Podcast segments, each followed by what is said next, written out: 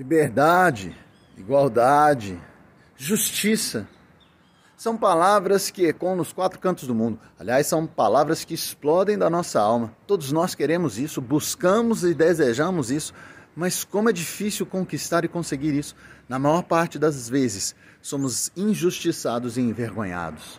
Mas eu declaro na tua vida a justiça de Deus e Ele vai te livrar de toda vergonha e frustração. Creia nisso. Bom dia.